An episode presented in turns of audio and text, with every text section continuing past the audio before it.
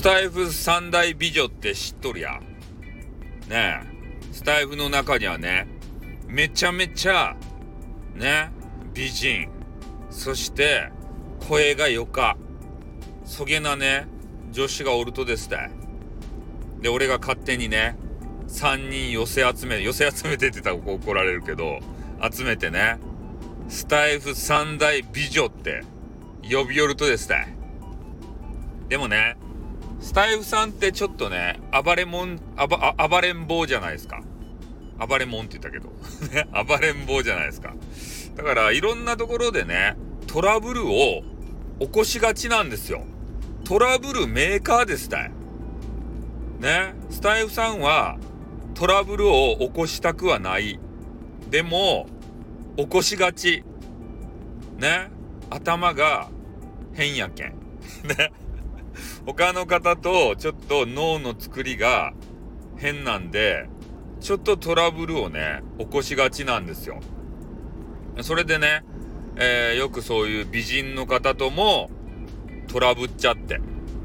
で、俺はね、そんなこと何も思ってないのに、なんか知らんけど嫌われちゃう。そういう性格なんですよ、俺が。ね。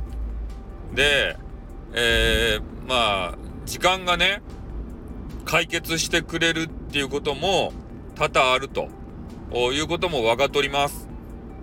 で、今ね、お二人の方と和解ができたんじゃないかなって。俺は何もしとらんとばい。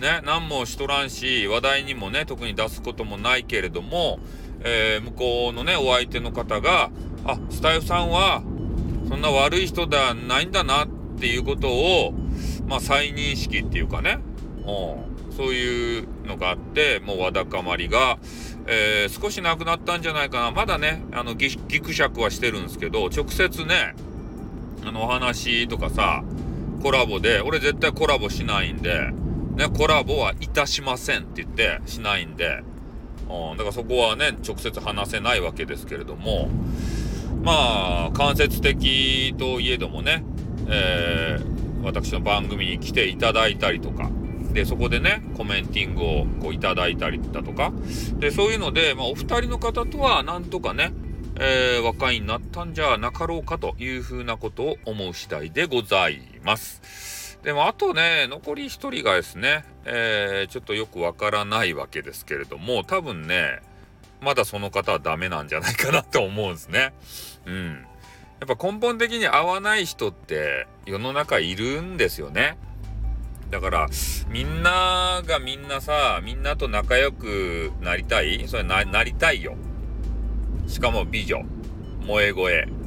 ね？なりたいけれども、それが、まあ、うまくいかないことっていうのも、世の中には多々あるわけさ。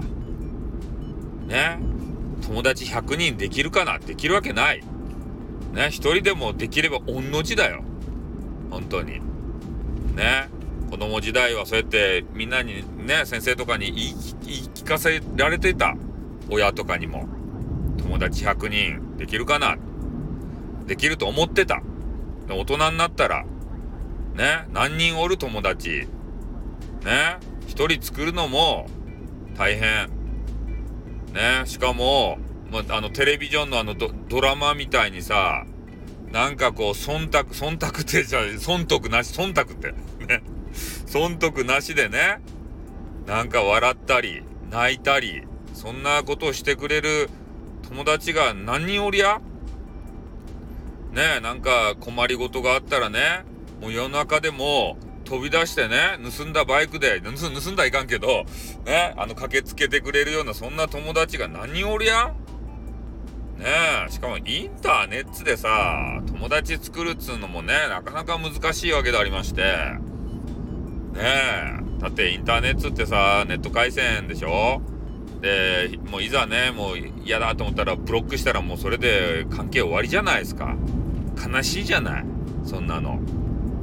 まあでもね、俺たちっていうのはやっぱり理解者っていうのが必要です。リアルでね、友達がいないとしても、インターネットにはさ、なんか、嘆き事ちょっと足が痛えぜとか言うたら、大丈夫って声ね、かけてくれる。そういうのだけでもね、嬉しいんだよ。俺たちは。俺たち陰キャはさ、ね、何の話になったらようわからんけれども、おまあ、とにかくね、そうやってあのー、一人でも、二人でも、仲良し、えしかも激川ガール、ね、萌え声、えー、仲良くできたらね、いいなっていうふうに思います。2人の方とね、和解ができた。